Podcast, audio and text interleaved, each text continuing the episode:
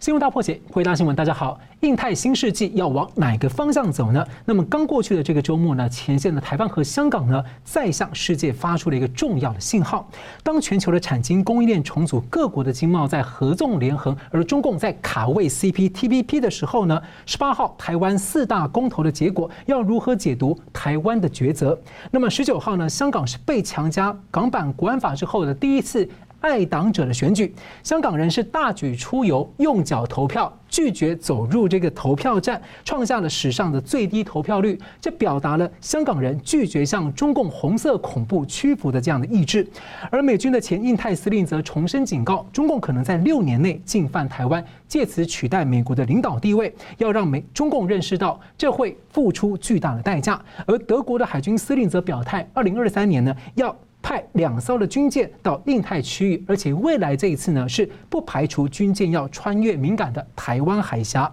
而当民主阵营在联合加码相挺台湾，贺阻中共，不过呢，韩国政府却突然取消了对台湾内阁成员的演讲邀约，要怎么解读？世界两大焦点：俄罗斯大军施压乌克兰，而中共呢是。联动中共会否趁这个机会来进犯台湾？而俄罗斯的普京呢，要美国、北约承诺北约不再向东扩张等多项的条件。不过呢，在巩固欧洲联盟边境的立陶宛是一边力挺台湾，选起了这个立陶宛效应，让中共陷入进退两难；而一边喊话支持乌克兰的防卫。台湾和乌克兰呢，同样小而强大的两个反共的战略枢纽，两座的民主灯塔相连对应，似乎形成了一个自由阵营撬动新时代。走向的一个支点连线。我们介绍破解新闻的来宾，资深政经评论家吴家龙先生。啊，主持人好，桑普律师好，各位观众大家好。时事评论人桑普律师，主持人好，家龙老师好，各位观众朋友大家好。而台湾的四大公投呢，却形成了蓝绿两大党的对决。在这个落幕之后呢，不同意票是全部高于了同意票，而且呢都没有超过百分之二十五投票人数的门槛。而其中呢，最受关注的是反莱猪公投，在养猪超过百万头的台湾八个县市呢，有七个县市的不同意票数是大幅超过了同意票。那么，为什么养猪重镇却不反对含莱猪这个莱猪进口呢？那么，在野的国民党主席朱立伦批评公投已死，这是对台湾民主很大的伤害。不过，他这番话呢，即便在青蓝的阵营，也引起了不同的意见辩论。那美国、日本等外国媒体呢，则认为说，共同的结果显示，台湾人民愿意要积极参与国际，也是对蔡政府的信任投票。而有韩国媒体认为呢，在中共压迫下，台湾民众是选择要强化和美国的联盟。所以，请教我们先请教这个吴老师怎么看这题目？哎，关于这个重点的那个议题哈，来猪的问题，哎，现在说养猪超过百万的八个县市里面有七个不同意大呃的票大幅超过同意的票，就哈，就是不同意那个限制莱猪的进口哈，但也就是说支持莱猪的进口，这个很多人可能一下子可能会觉得怪怪的哈，那是这样，它的逻辑是这样，我们追溯到。那个当年美国内战的时候，美国南方是生产棉花，棉花是当时工业革命哈第一代工业革命的时候是纺织业，然后纺织业的重要原料，所以美国南方等于是供应链哈。那所以他要出口，他不希望别人对美国的那个有有那个贸易障碍设关税哈设关卡，因为他要卖出去。现在我们台湾生产的猪肉不但好吃啊，我自己最近经常吃。而且现在台湾的猪肉可以卖到国外去，所以我们台湾的养猪业不希望别人对台湾的那个猪肉出口设限设关卡嘛，所以这自由贸易的情况下，说我让你卖进来，我也可以卖出去嘛，啊，是这个概念，所以并不是说我们挡下来呃美国猪肉来猪的进口来保护我们国内的猪肉市场，不是这样玩。自由贸易的情况下不能这样玩，因为在这个口蹄疫之前，其实台湾的养猪是在全世界的养猪里面算是强势产业啊。对，然后现在经过了一段时间哈，现在台湾的那个猪这个猪的问题啊，你你刚刚提到的那个问题已经解决，所以最近的话，台湾的那个我在很多火锅店里面哈，发现台湾猪肉跟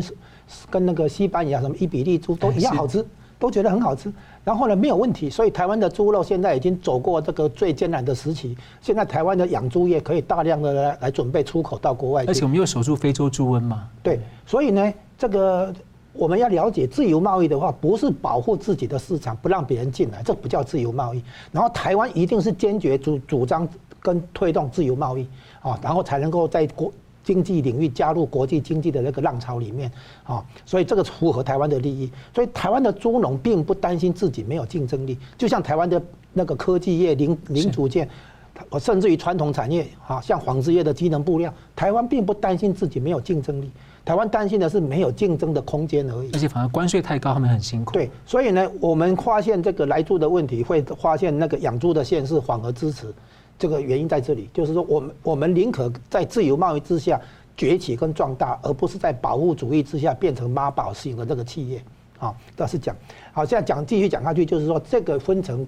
内部跟外部两个效应。从内部的话，首先这个没有错，这个相当于相当于是对蔡英文政府的一个信任投票，啊，那这个意思就是说，蔡英文已经开放了美国莱猪的进口，啊，去年如果今年因为公投的关系被推翻的话，那么蔡英文政府将来在国际上的承诺会被人家质疑，你根本没有办法掌握台湾的局面，我跟你谈有用吗？会变成别人画一个问号，那所以所以这一次莱猪的问题的那个过关哈，让蔡英文政府松了一口气，等于是说台美关系上面的阴云被一扫而空啊。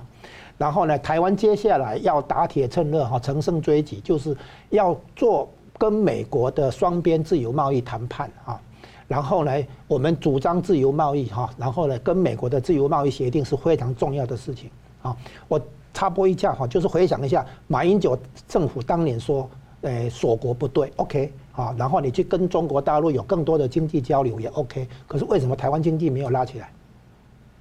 马英九时期的话，台湾经济还是在挣扎，为什么？因为美国扶持韩国来质押台湾的电子业，甚至于传产业。韩国那个时候崛起以后，台湾就那个受到挤压一样嘛，哈。那所以你现在看出来。蔡蔡英文政府最真正要重，因为美国怎么支持韩国，就是给韩跟韩国签自由贸易协定，美韩双边自由贸易协定，所以台湾一定要争取跟美国签自由贸易协定。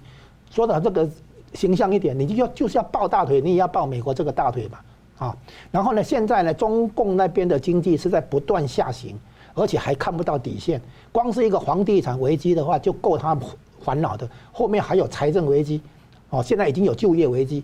对不对？债务危机能解决的话，都是一个大问号。中国经济在收缩，在下行，你这个时候能够，所以你看看习近平到现在已经在拼命的收割韭菜，哦，在抓那个逃漏税了，对不对？对好对大企业的话，要他们这个捐出来什么什么。现在中央钱钱袋子不行，你还指望从中国市场能够赚到多少好处？所有赚的钱都通通被中中共那个那个收割而去哈。所以大家一定要觉醒，现在的经济方向是离开中国，投资美国。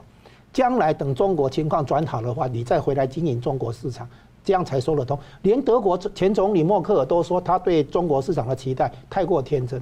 所以说，目前情况，台湾在经济路线上结合美国，结合开诶发达国家，好，美国是创新的前沿，台湾有能力做制造，有能力做商业应用，所以应该是跟已开发国家做连接，好，将来的话呢，再去开发那个。呃，新兴市场的这个商业机会，这样才才符合台湾的经济方向。所以呢，这个莱猪的问题解决的话，那争取啊，让台湾争取跟美国签自由贸易协定，而且美国明年要推推一个印太经济架构，这个比 CPTPP 更重要啊。台湾应该要那个在加入美国主导的国际组织，而不是硬要去加入中共主导的国际组织。好，好，这是这个对蔡英文政府那。综合起来看的话，这个公投反映的是台湾在中共的压力之下，哈，仍然选择参加美国这边，站在自由阵营这边来对抗专制。所以这个划线是民主跟专制的那个对立，啊，而不是地理上台湾跟中国大陆的对立，啊，这个很重要，这是个区别。那这一次公投的话，呃，有人说是为明年的地方政府、呃地方选举哈做这个打前哨战，其实不完全，因为二零一八年的地方选举，国民党是赢的，而且赢下高雄哈，也赢下那个台中。可是现在发现，呃，二零二零年他没有赢得总统大选哈，所以呢，地方选举哈不等于预告将来的那个总统大选啊，所以大家不要以为这一次公投是在为明年的地方选举操兵，以至于在为二零二四年的总统大选操兵，不见得好，我们是就事论事，然后呢，希望以后公共政策的议题不要老是靠公投，而是应该在民选的国会里面去做辩论。所以同样问题，我也请问桑普怎么看四大公投的抉择？对，我觉得这一次的结果当然是四个大字形容我的心情是喜出望外哈，因为我在上个礼拜做节目的时候，我是还是很忧虑。我记得说，在最后一分钟的时间，我也是表达我的一个忧虑在那个地方。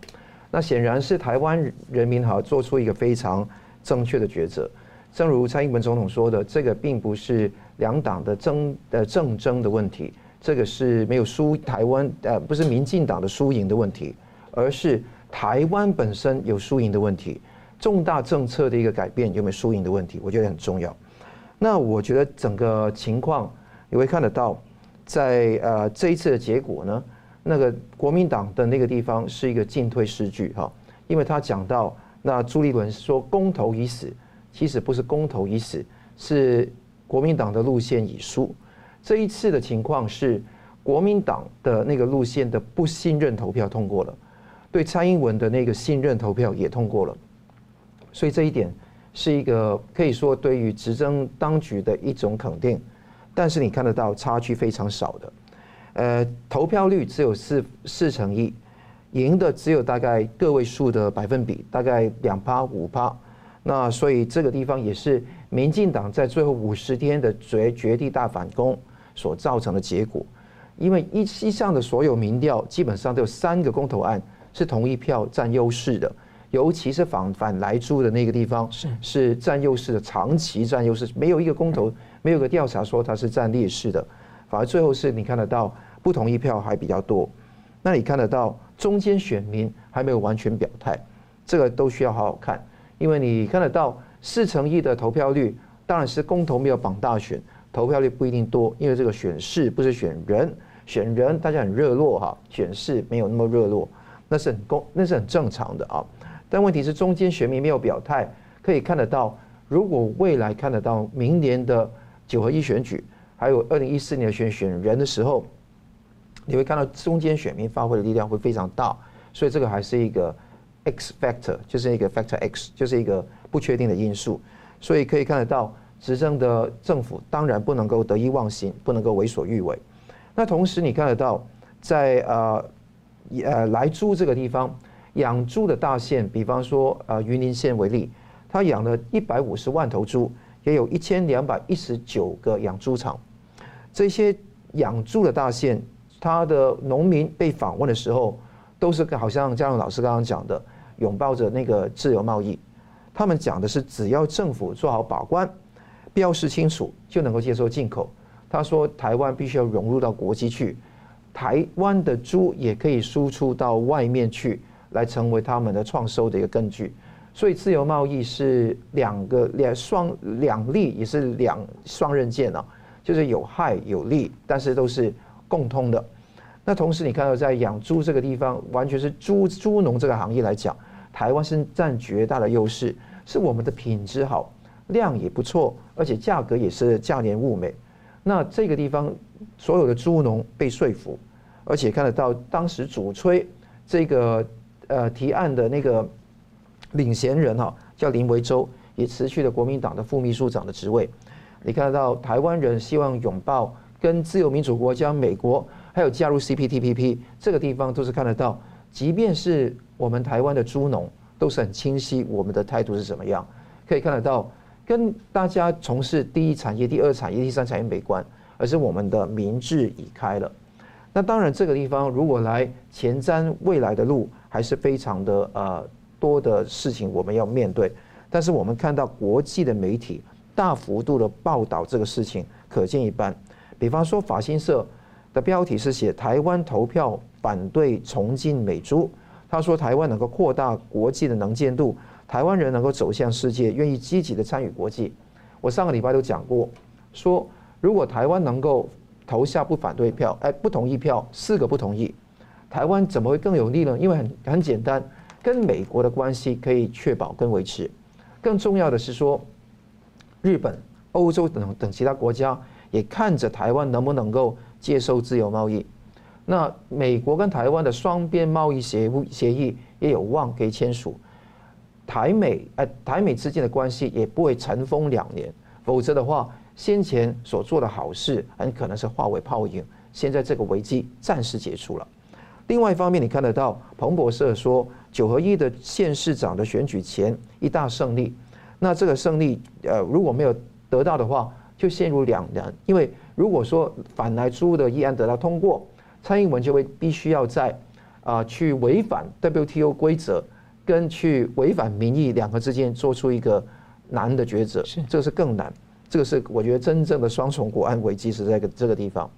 那另外的是说，路透社说在野党的重大挫折的确是这样子，因为这一次，呃，国民党开始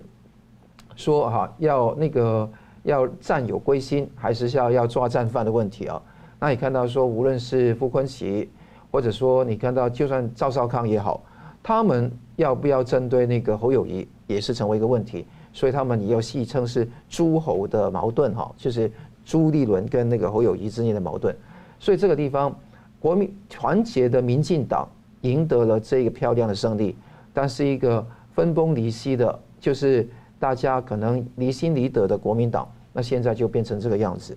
那未来可不可能有重新洗牌的可能性？当然有，政治一天都嫌长，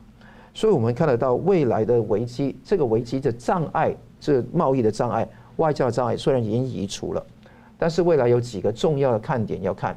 一月九号，一月九号是有那个中二的补选，就林静仪对抗那个呃严宽恒，那看能不能够那个呃这是谁会赢的问题。第二个是林昶佐在同一天有罢免案，这是第一个看点。那我觉得说这个林昶佐的罢免案，我是比较对林昶佐乐观的，但中二选区是陷入一个苦战当中哈。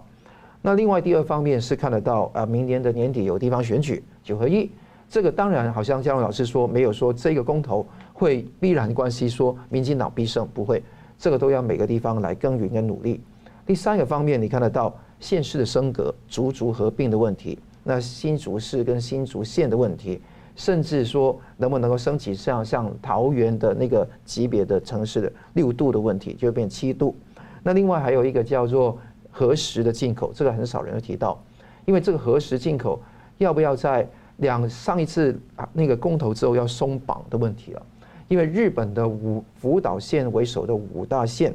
那要不要那个让他们的食物能够进口台湾？上次公投结果让我非常不满意，也让日本非常不满意。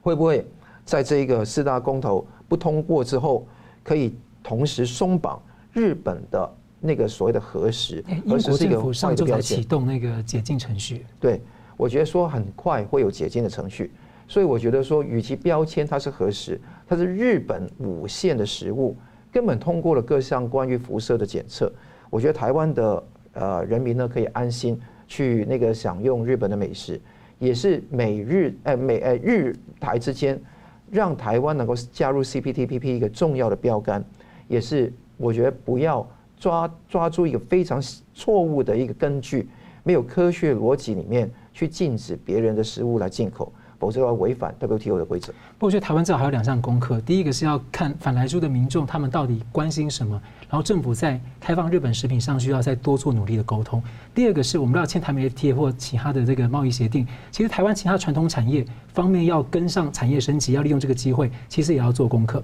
老肖补充，我很快补充两点。第一个，那个。开不开放来猪进来叫做自由贸易问题哈，然后呢，你对这个猪肉哈放不放心吃，这是食品安全问题，这两个问题要要区区分开来。嗯，我们可以让它进口，但是你不放心，你可以不吃，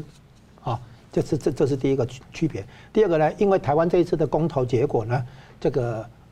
蓝营的那个执政的县市啊，票开的也还不错啊，比例上来讲啊，所以蓝营的基本盘有守住，没有崩盘。那么这个。这样的情况呢，就是说让让国民党叫两声啊，中共不满意，但是呢勉强要可以接受啊。那这个美国这边当然很满意哈。所以呢，我们这一次的公投啊，又是像总统大选一样，叫做一次投票搞定两个大国。好的，我们休息一下，我们等下回来，我们先谈一下这个呃，为什么在国际接力推高台湾地位的时候，韩国会突发取消对台湾阁员的演讲邀请？休息一下，马上回来。欢迎回到新闻大破解。美国、欧盟、日本 G7 等主要的国家呢，今年是频频的在联手推升台湾的地位和声量啊。不过呢，曾经呢和美国联合声明关切台海和平稳定的韩国，最近呢，一项的失礼的动作呢，引发外界的关注。韩国政府十二月十三号呢，申请加入 CPTPP，而政府呢的第四次工业革命委员会，他九月份的时候呢，邀请台湾的唐凤以台湾数位部长的身份，那连线韩国演讲，也获得了台湾政府同意。不过十二月十六号的会议当天，韩方就用 email 在当天早上临时通知说，因为考量两岸因素而取消邀请。那中华民国外交部二十日证实的消息，也向韩方表达了强烈的抗议，也召见了驻韩代表。那接着在二十一号，中共宣布呢，中韩将进行第十二次的高层外交战略对话。所以，先请教桑普律师怎么看啊？就是当国际的反共包围网在推高台湾的这个声浪的时候呢？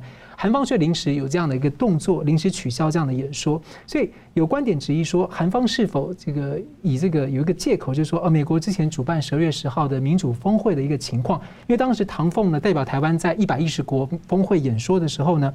到两岸地图画面的时候，突然间讯号不见了。那美方曾经说是技术的因素，而且后来影片完整上线，不过就有声音质疑说，这个拜登白宫内部是不是对台湾的这个挺台决心啊，有些或者范围有些分歧？那如果是技术失误的话，美国要如何修补这样的一个可能被错误解读的一个信号？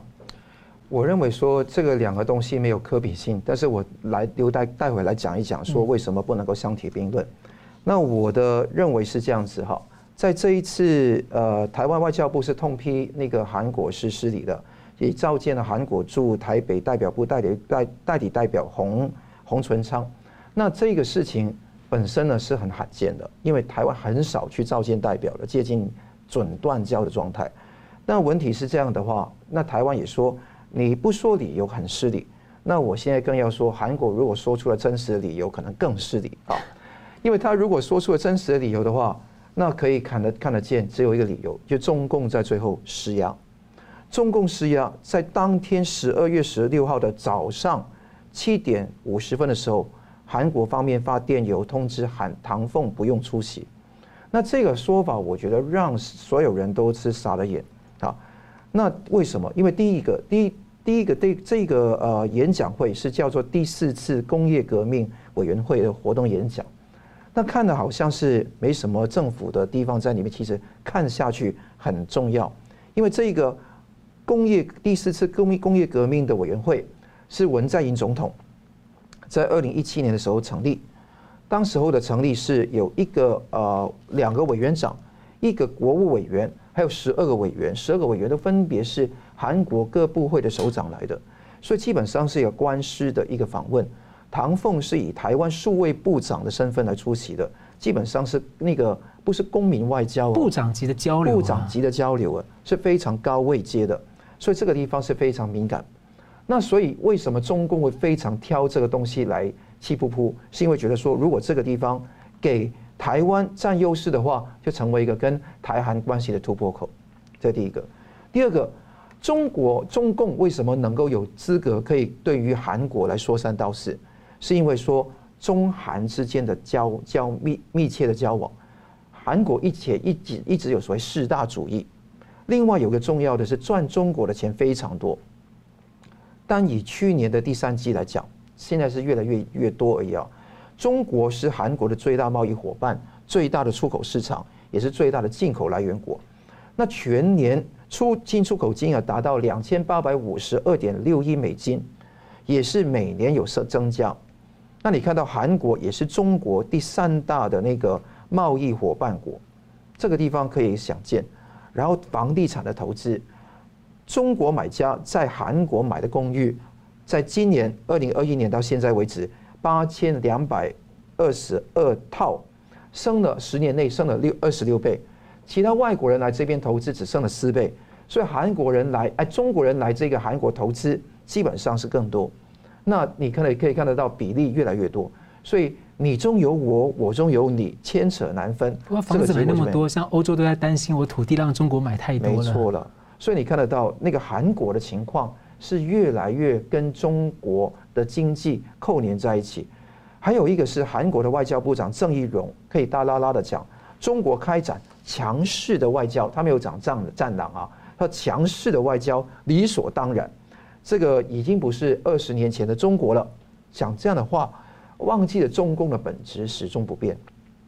还有重重点是，文在寅那个在澳洲也表示，韩国不考虑外交抵制北京冬奥，要中国实现北韩的无核化，需要韩国跟中国的和谐关系。那另外也看到文在寅也是一方面在十二月十三号说美中跟北韩原则同意正式宣告那个韩战结束，就是因为韩呃你知道韩战之后只有一九五三年七月二十七号的停战协定，而没有和平协议嘛。所以这个地方已经原则决定。另外一方面，限韩令开始解封了，在这个月初，刚刚十二月初，那限韩令是一个没有白纸黑字的东西，是中共一直封杀那个韩国的那个演艺产业嘛，还有其他的事业，搞到当时你这个萨德导弹，还有那个啊乐天被赶出中国，基本上乐天要撤资，这个事情是引起很大的问题。那还有韩星呢？最近解冻一套电电视电影呢，叫《恶文姬》哈，它是十二月三号在中国能够上映，是十二月一号通知可以上映，十二月三号就可以上映了。那这个是突袭的，在在在中国的电影圈里面，而且外交高层的误访加剧。这个月初二号，十二月二号，杨洁篪跟那个呃杨勋啊徐勋，这个是韩国的国安的局长。基本上在天津有这个会面，那天津会面之后就同意了，就是习近平跟文在寅都要重视，今年二零二一跟明年二零二二是中韩文化的交流年，跟二二年是中韩建交三十周年，所以要大肆庆祝。那在这个地方你会看得到，文在寅上台之后没有制约，没有越呃制裁中国，也不发表与中国不友善的言论。甚至对于香港的选举，刚刚过去不是有一个十二月十九号的香港的选地法会选举吗？那各国包括那个五眼，还有那个 G7，都通过一个地方是香港的民主遭到侵蚀，他们觉得说排拒了有意义的政治反对声音。韩国要不要跟排？韩国不跟排，连日本跟台湾都跟了耶。对，日本、台湾都跟了，韩国不跟排，就是说。香港只要守护好一国两制就可以了啊，用这个方法来圆过去。所以看到韩国现在的亲共的那个那个趋向是越来越密切，而且韩国第一部呃副会长那个崔中建十一月美韩战略论坛说，中国是韩国的战略伙伴，是一个现实需要，正在努力跟中国建立一个良好关系，再在显示这个方面的一个问题。那美国方面很简单讲，美国方面的情况是。当时候我是看到很多报道，台美之间可能有达成一个默契跟共识，是台湾不要展示一些凸显台湾主权或者说挑动中韩的哎中台之间的这中共跟台湾之间分野的一些展示物，所以才参与的。台湾后来弄出了这个东西，我觉得是吓了那个美国一跳。那会不会之前有那个审查，可能审查没过，跟可能没有审查得到，没有呃注意得到？也可能说最后显示出来，那这个结果是第一场给他显示，第二场却把那个唐凤的那个那个呃画面掐断，只秀一张只是那个台湾数位部长，还有讲说一个 disclaimer 一个免责声明啊，是他的立场不代表美国立场等等，所以这个是非常失礼。我觉得说台湾有没有失礼在先，就是说嗯是等于破坏了台美之间在会议前的一个展示物的默契，这个有可能。但是美国的反应也是过过度的，他怎么可能？你要么就不给人家发言嘛，要给人家发言，用这个方式羞辱唐凤，其实也不对。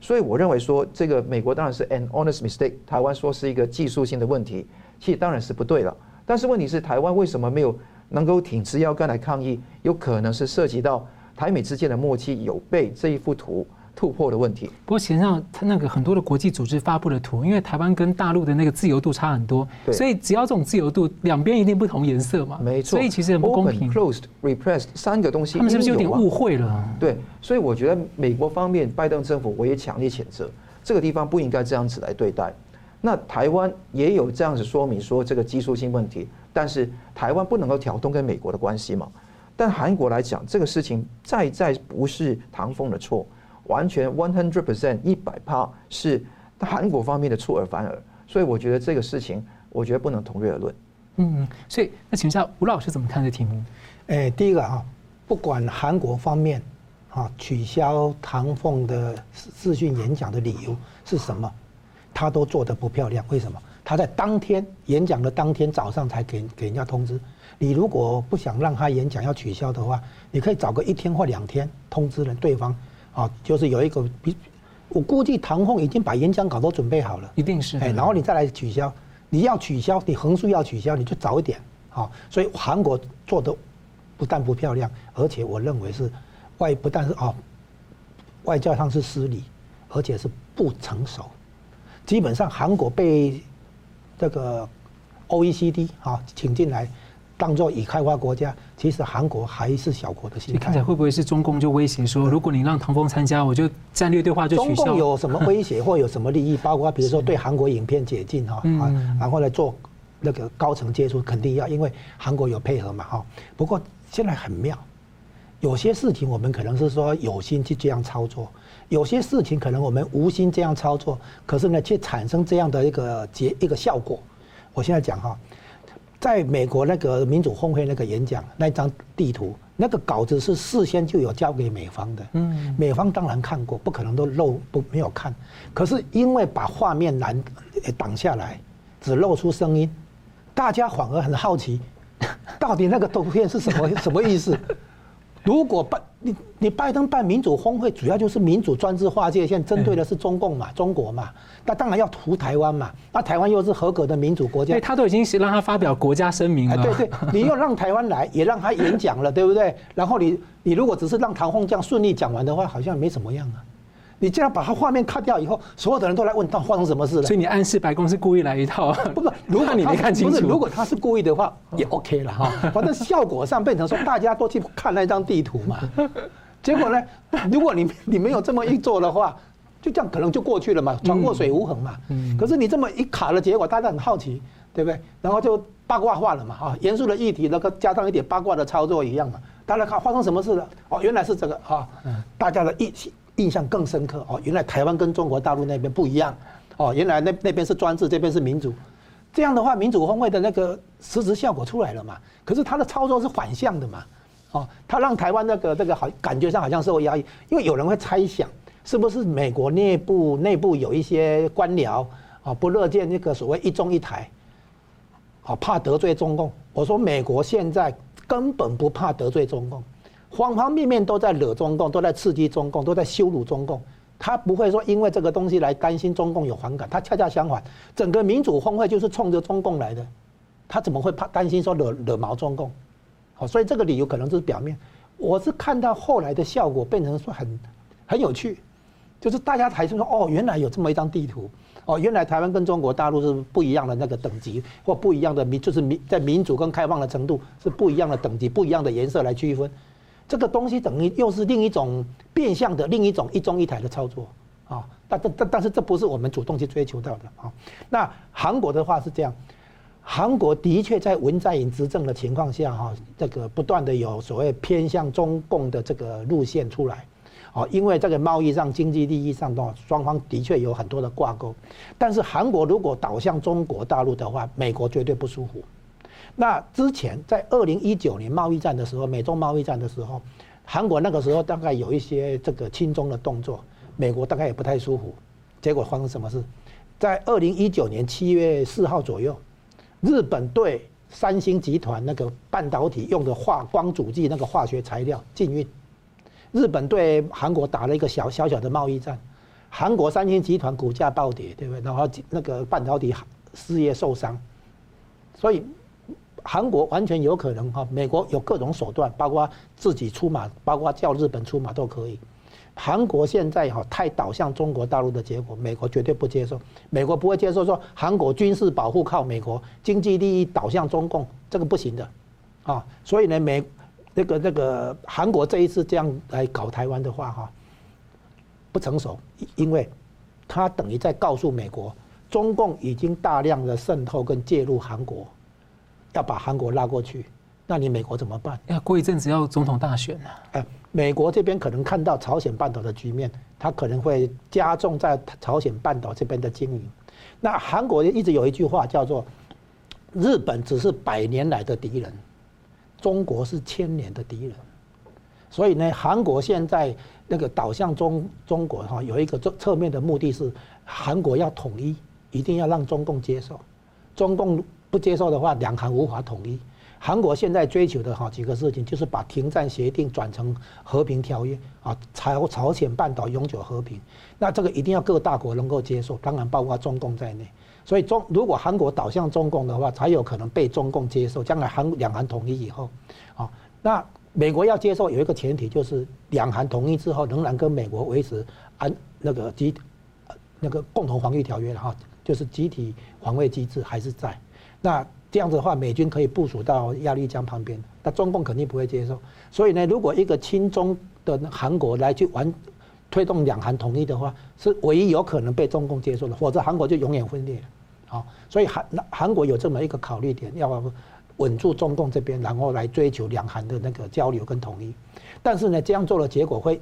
地缘政治上影响到日本跟美国，也当然影响到台湾。所以这件事情，韩国的问题哈，他的亲中倾向哈，美国一定要处理，也会处理。可是呢，他透过这样的一个不成熟的运作方式哈，把事情其实是搞糟了，搞糟了的结果会有后果。所以唐凤这一次两次演讲好像都不顺利，对不对哈？其实他额外引起的后续的效果不见得不好。是老师，我想请问一下，像台湾就有人提出这样的观点说。连次连续两次出这样的小这个事情啊，你觉得台湾民众是不是还能够相信这个全世界朋友对你的这种相挺？有这样的质疑，你怎么？对对对，你可以质疑，没有错哈，因为民主社会嘛哈。但是呢，你要看看事前跟事后的发展嘛，事前看脉络，事后看结果效果嘛。我是说，唐红被美国这样那个进画面拿掉了效果的话，其实是奇怪。我们如果花五百万、一千万美元去做广告，搞不好都没这个效果。好了，我们休息一下，等下回来。这个立陶宛呢，这个跟台湾两个小而强大的一个地缘战略的重要的位置。那立陶宛的布局最近呢，是不是折射到印太美国在印太战略的一些布局呢？我们休息一下，马上回来。欢迎回到新闻大破解。在中共这个猛爆的这种报复下呢，立陶宛的效应啊持续的发酵，让中共呢陷入了进退维谷。那么台湾民众呢是用新台币来感谢立陶宛呢，未来是越来越方便了。立陶宛呢二十二号周三呢第一次参加了台北国际食品展设置的国家馆，而且呢明年呢也要透过电商设立网络上的国家馆，出口一些特色食品，像巧克力等等的来台湾。那么，台湾和立陶宛的国家合作啊，并不只是要重组一个有韧性的民主伙伴的产业供应链，也有国家安全的层面。立陶宛的边境防卫局呢，二十号推文，他们使用了台湾之前出访时赠送给他们的一些无人机，来帮助巩固欧洲联盟的东部边境。同一天呢，立陶宛总统访问了乌克兰，那呼吁北约组织在乌克兰要部署军队，制定计划呢，来行动来因应俄罗斯，而且呢。今天呢，美国国防部则宣布对立陶宛新一批的军事的这个军售。那其实呢，立陶宛方面还说，他们愿意想要考虑提供一些致命性的武器给乌克兰来帮助防守。而美国的国防部长十三日表示说，立陶宛不惧怕中共来力挺台湾，已经成为了地区的民主灯塔，为美国其他盟友树立了一个重要的榜样。所以，请教我们先请教吴老师啊，你怎么看说立陶宛作为一个北约的成员？欧盟的成员国，还有美国的重要盟友，他在巩固这个欧盟东部防线啊，这个接壤白俄罗斯啊，它的一个战略价值。再来就是说，北约组织几十年来在波海三小国呢，各成各设置了一座，一共三座卓越中心，来因应这个应对混合战的这种呃压力。那立陶宛的走势，其实某程度似乎有点折射或者呼应到美国在印太的布局，有点，所以很多人说这个。台湾跟立陶宛小而强大，当他们团结的时候，也许会不会有什么新的效应出现？您怎么看？哎，我同意你这个评论，就是说立陶宛的作为，恍惚哈，等同在折射或呼应美国打台湾牌哈，这个美国的在印太的布局等等，那是这样子哈。这个立陶宛哈，我我感我感觉，嗯，它背后有欧盟有美国，嗯，也就是说。欧盟的大国或者美国自己有些事情呢，分工给立陶宛做一样，好仿佛是这样。那立陶宛呢是小国，哦，他说不定他的人口考不好，还有没有我们的新北市多啊？可是他横冲直撞，挑战中共，给中共脸色看，中共变成两难，就打也不是，不打也不是，所以让他立陶宛打先锋了。对，立陶宛等于在打先锋，就是中共打他没啥，好像没啥意思，不打他好，又有立陶宛效应扩散啊出来。所以呢，立陶宛做了很多事情啊。他第一个，他跟台湾之间不除了加强联系之外，他其实是在发展官方关系。嗯，哦，实质上变成说，台湾的部分有有一一批人马跟政策来处理，中国的部分有另一批人马跟政策来处理，等于分开处理。也就是说，实质上的操作变成有一中一台的倾向。至少准官方了。哎，对，他跟台湾之间的关系提升哦，不只是提升关系，而且是有官方的关系。然后呢，除了国会的护航了，哈，现在你看，我们台湾可以给口罩，现在给无人机，哈。然后呢，这个我估计可能其他的台湾做的那个一些步步枪啊、坦克啊，说不定也可以提供。未来哈，哎，对，就是说台湾，而且台湾现在是全球的 F 十六战机要换代成 F 十六 V。是啊，那个改装的中心就在台湾啊啊，因为那个当初美国的这个研发，台湾提供经费，所以根据合约，台湾可以对改装的 F 十六 V 哎有一点那个分成，就是有一点那个权利金可以拿。那所以呢，这个估计啊，将来台湾还有很多地方是可以提供给立陶宛。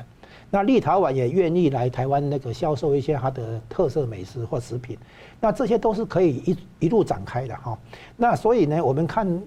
这个乌克兰现哎不那个立陶宛现在还做了一个动作去访问乌克兰哈，那个立陶宛总统去访问乌克兰的时候，他呼吁北约要在乌克兰这边哈部署军队哈来因应俄罗斯。其实这个有点超前，因为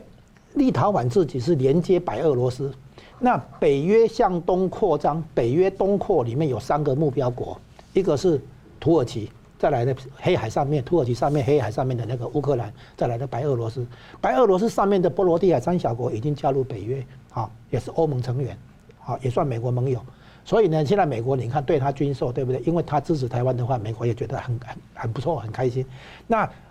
立陶宛跑去乌克兰，啊，然后还说欧盟应该在，或者北约应该，因因为乌克兰现在还没有加入北约了哈，就是说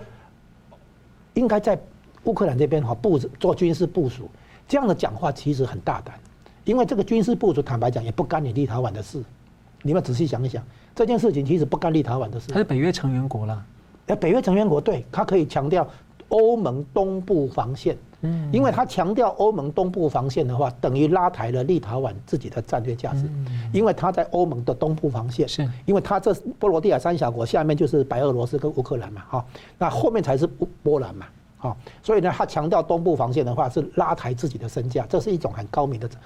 操作了哈。但是对台湾来讲，反而有很大的启发，就是说台湾不但要关注原来的邦交的地区，从非洲丢掉很多到中南美洲，啊，台湾也要关注东南亚，对不对？一这个“一带一路”上面的可能也要那个有所作为，对不对？哈，然后还有印度，现在知道了，东欧的小国反而是台湾外交的一个突破口，这件事情大家可能都没想到。其实东欧跟台湾有关系哈，这不是第一次，大家都没注意。我们知道哈，我们跟美国的关系里面有所谓三个公报，第三个公报叫做八一七公报，一九八二年，是因为有一个国家东欧有个国家出事，连连影响到台湾，两个国家你知道吗？波兰，因为波兰当初要镇压团结公联，啊，所以波兰的军事强人贾鲁塞斯基将军，从参谋总长变国防部长，变内阁总理，变波共最高领导人。集中大权，因为要对付团团结公联，波兰共产党要镇压，哎，对，要镇压团结公联。结果雷根总统是坚决反共的，他要他要他担心苏联开始派兵镇压波兰，因为苏联之前啊，一九五六年镇压匈牙利，一九六八年镇压捷克，现在一九八二年的很可能又要镇压那个波兰。那为了让他有两线用兵压力，雷根打中国牌，联中制苏，要让苏联有两线用兵的负担。所以才打台湾屁股，就签了一个八一七公报。后来当然知道那个八一七公报没有真的打到台湾屁股，好，那是雷根骗了中共。后来才真相大白，好，所以可是你看出来，波兰出事影响到台湾，只要是涉及到美国跟苏联冷战时期，美国要打中国牌，自然就会牵涉到台湾。所以呢，只要大国博弈，现在美国跟中共直接大国博弈了，对不对？美中直接对抗了，当然台湾会进来，进到大国博弈这个局棋局里面来。所以台湾不可能置外于大国博弈。你不可能躲在台湾，想要安安静静的岁月静好，不可能。台湾卷进去三周边三个大国的势力范围交界处，中国、日本、美国，所以呢，台湾肯定要懂怎么去应对大国博弈。我们不是大国，可是我们可以好好来玩大国博弈这一局。这之前有一个七大工业国有一个国家的总理说什么？他说：“我们不是大国，可是我们必须懂得怎么玩大国。”这个国家叫做加拿大，七大工业国里面最小的。一样的情况，台湾现在立陶宛是小国，它可以玩的那个这么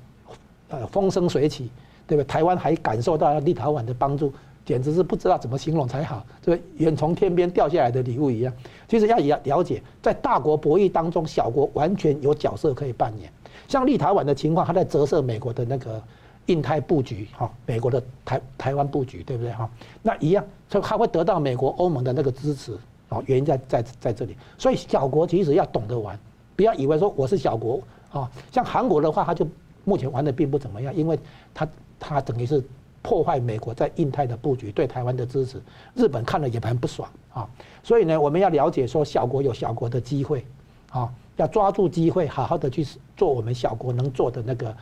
呃，战略布局，办战略部署。像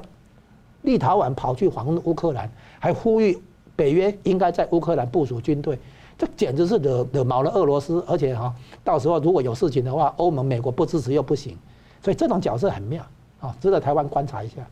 所以很巧，这个他们那个渤海三小国当时这个八二三的时候人练，香港也人练，啊八二三台湾也人练支持，而且八二三刚好有台湾的八二三炮战，历史真的很多巧合。我所以我我再补一下哈，就是说立陶宛的情况哈，有一件事情我再讲强调一次，就是立陶宛是一个大型集权国家旁边的小型民主国家，嗯，然后他们发现台湾就是这个情形，所以立陶宛跟台湾之间哈，你们不用说了，我们都懂，就是有命运共同感啊。是，而且美国二零一九年也说希望呢跟台湾合作设立一个国际网络安全卓越中心，看来也是大家因应混合战的问题。所以请问桑普怎么看？那立陶宛总统瑙塞德在礼拜一就是访问乌克兰嘛，那就呼吁北约能够在乌克兰能够驻军哈，那制定针对俄罗斯的行动计划。你也知道说，我们可以从几个方面来分析，立陶宛找这个动作是很重要的，很多报道没有说清楚是。当时他在乌克兰见面是三个国家的元首见面的，立陶宛的总统瑙塞德，那个还有泽伦斯基，就是那个乌克兰的总统，还有波兰的总统那个杜达，基本上都在那个地方见面。你如果看到地图上面，这三个国家是那个对于白罗斯形成弃角之势。嗯，这个地方为什么讲？是告诉美国说你不要漏掉乌克兰。那为什么我这样说呢？因为拜登在十二月九号向北约呢的中欧成员国，当时是推出了好几个国家，包括爱沙尼亚、拉呃拉脱维亚、立陶宛、波兰、捷克斯斯洛伐克、匈牙利、罗马尼亚跟保加利亚，偏偏就没有乌克兰，因为乌克兰不是在北约，也不是在欧盟，所以他是拜登是向北约的中欧成员国承诺提供额外的军力。偏偏没有乌克兰。那上一次我说过，那个拜登甚至说，哎，面对俄罗斯征兵在乌克兰东进的情况，他不会派美军啊，派军队到乌克兰去，讲清楚是不会。所以这个地方是引起了立陶宛跟波兰的一种忧虑。所以有这个会面嘛？那另外还有一个事情是，美俄之间不会有密约，不通知这些中欧成员国。那当然，这个地方没有包括乌克兰，他可能通知立陶宛，可能通知那个波兰，但没有给予乌克兰。第三个是北约的第五条集体防卫权利承诺还是不变，就等于说一国有难等于集体有难。我觉得这个地方是好的，但是没有包括乌克兰，还是漏了一张非常重要的牌。也是这个原因，立陶宛、波兰跟乌克兰齐聚一堂，讲什么呢？立陶宛的总统瑙塞德讲得非常好，他说。地区正在失去平衡，现在需要恢复平衡，尤其通过欧盟跟北约的力量加持着一些中东欧的国家。第二个，集结集体的兵力来做，意思是说要驻军啊、征兵啊，不能够只讲外交措施是不对的啊。那所以这也呼应了立立法有立陶宛的外国防部长阿努绍斯卡访问美国的时候，跟美国的首席国安副顾问啊乔恩菲纳所讲的。只靠外交措施不足以震慑苏联，哎哎，俄罗斯，这是很重要。第三个，加强北约的军事潜力，不只是潜潜在力量，潜力也要去加强。第四个，加强 Plan A、Plan B、Plan C 的部署。那这个地方就等于说，不同的脚板要有那个不同的沙盘推演。他要呼吁第五个，呼吁继续制裁俄罗斯，而且是俄罗斯必须要从乌克兰撤军，不能够染指其他人的主权国家。而且刚刚主持人也讲到了，就像乌克兰要，因为这立陶宛可以以一切手段支持乌克兰，包括向乌克兰移交致命性的武器啊。这个 lethal weapon 是什么？他没有讲啊。那当然不能讲嘛，因为牵涉到很多不同的军火商跟国家的的交易嘛。但肯定的是，美军驻乌克呃驻立陶宛是足以威慑这个俄国。意思是说，你加强对立陶宛的驻军，甚至寻求美国永久驻军在立陶宛，增加支持乌克兰，准备跟美国一起联合行动。这个是立陶宛的国格跟它的风骨。我觉得说对台湾的启示的第一点是，立陶宛第一个，它是要求美国驻军，那要求美国驻军要不要到永久的程度可以商榷，但是可以看得到，立陶宛是有这个底气。台湾的危机会比立陶宛少吗？我觉得不会。那既然这样子的话，台湾需不需要真的是务实的做一些工作？这个第一个。第二个事情是，嗯，它也是立陶宛这一次。也是涉及到一个联盟的问题，就是说美国跟乌克兰跟这个要跟乌克兰、跟立陶宛、跟波兰站在一起，它围堵的或者是封存的是三个国家，这个局势非常清楚，是中国就中共、俄罗斯跟白罗斯，因为白罗斯不断派出他的难民啊，跑到旁边这三个国家，你看那地图就知道了，立陶宛跟他接壤嘛，还有那个波兰。还有南边的那个白罗斯，那哎，南边的乌克兰，所以基本上白罗斯基本上他是受中共的怂恿，基本上就把他自己的难民哈，那就是基本上是泼到那个地方去，就脏水泼到别的地方去了，制造一起一个动乱在那个地方，所以这个地方非常可恶，而且俄罗斯最近普京就是最近今年有一个大俄罗斯主义梦。那希望可以统一原先属于他觉得彼得大帝时代属于俄罗斯的领土，包括白罗斯跟乌克兰，就把这两个地方并掉了。所以我觉得那个东方有中共希望并吞香港跟台湾，那西方也看得到有俄罗斯想并吞白罗斯跟那个乌克兰，可以看得到两个都是有强权跟那个扩张的野心，这个是两线战争的局势啊。所以看得到这个围堵是需要的，乌克兰、立陶宛跟波兰就形成一个非常重要的欧洲之盾，来对抗俄罗斯。现在有无人机去测试画面，而且是挖前线的壕沟来备战，所以再再重要。因为现在普京普普丁啊，可能要那个到二零三六年还是在位的，所以非常重要。那更重要的是美国的决心如何？如果美国对于乌克兰主权捍卫的决心不够强的话，那就不得了。如果只有外交上面的施压，或者抵制冬奥啦，或者说制裁某些官员，这些外交上面施压是不不足的。和平靠实力。那如果说驻军在乌克兰，加入那个北约跟欧盟，才是一个长治久安之计。如果还是在那边妥协是不行的。同样的，你说两线战争的时候。究竟美国会不会帮台湾，还同时能够帮乌克兰？我觉得美国可以应付两线战争能力存在。即便真的要二择一做个选择的话，我觉得捍卫台湾的决心远远比乌克兰高，因为乌克兰还有北约的军队在那个地方，但台湾就需要美国军队来加持。希望台美同行能够继续下去。以立陶宛为例，可以说台湾能够像立陶宛这么挺直腰杆。能够不屈不挠，那我觉得是非常重要的。好，节目最后我们请两位用一分钟总结。我们先请吴老师。哎，现在我们今天谈到的立陶宛哦，对台湾来讲算是很大的启发哦，不只是说小国一样可以玩大国博弈，在大国博弈里面有角色哦。台湾现在看到很多新的空国际空间要重新思考。那我现在看到，我讲指出一点啊，就是立陶宛跟台湾居然在一件事情上面有共同利益，就是乌克兰。美国如何处理乌克兰？好，中共看在眼里，你对乌克兰讲重话，然后到时候高高举起，轻轻放下，中共会认为你处理台湾也是一样。